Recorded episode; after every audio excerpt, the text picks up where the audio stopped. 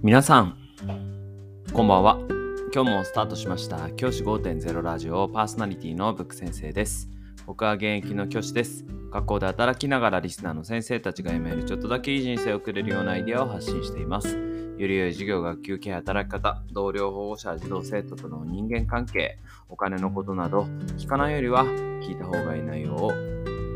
毎朝6時に放送しています。通勤の後から10分間聞き流すだけでも役立つ内容です。一人でも多くのリスナーの先生たちと一緒に良い教師人生を送ることが目的のラジオです。今回のテーマは、教育ニュース、登下校時の負担軽減へタブレット端末だけ持参の取り組みということで、このニュースを取り上げたいと思います。富山県朝日町では、登下校時の荷物の多さが子どもたちの負担になっているという声を受けて19日から町内の小学6年生と中学生を対象に試験的にタブレットのみを持参するという取り組みをスタートしました。紙の教科書の代わりにタブレット端末だけをランドセルに入れて登校する児童生徒あるいは中学生カバンに入れてタブレットだけを持って登校する中学生なんていうのも出てきたということなんですね。朝日町ではですね、小中学生を対象に登下校時の荷物の重さを調べたところ平均で中学生何キロだったと思いますか？なんと重さが10キロのカバン小学生は5キロのカバンを持っていたということなんですね。やはりその重い荷物教科書とか全部持っていくとかなり重いですよね。そうすると体のに負担が大きくなってしまうということでタブレットだけを持ち歩くというふうなことが進んでいるようです。僕この方法すごくいいなというふうに思っています。やっぱりね、荷物が重くなるって良くないと思うんですね。で子供たちもかなり重い荷物を持ちながら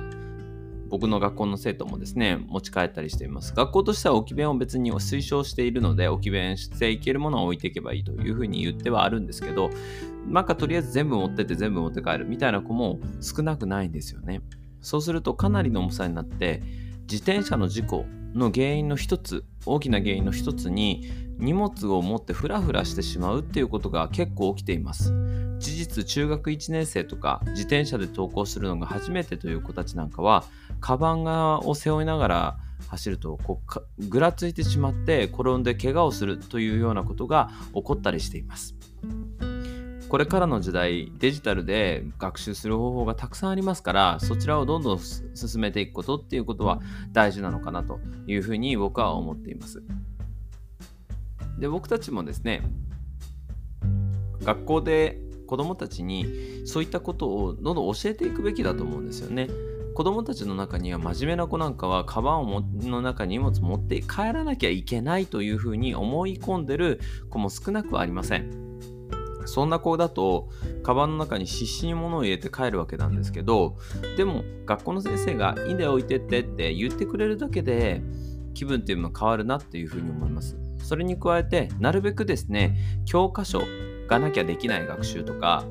辞書がなきゃできない学習みたいなものを家であまりやらせない。もしくはタブレットを使ってこうやるといいよっていうやり方を説明すること。こういったことが大事なのかなというふうに思いますいずれにせよ子どもたちの体を安全を守るためにもしかもこれからねタブレットが入ったことでそういったことが可能になっているわけですからどんどんですね荷物の軽量化を図っていくそして子どもたちが安心安全に登校できることっていうことを大事にして生きていくのが大事かなというふうに思います。この富山県朝日町の取り組みはおそらく全国的にどんどん広まっていくこのかなと思っています。先生方もぜひですね、学級の子どもたちにタブレットで学習する方法なんかをし、あのー、シェアしていくこと大事だからななのかなというふうに思っています。じゃあ今日はこの辺で起立例着席。さようならまた明日。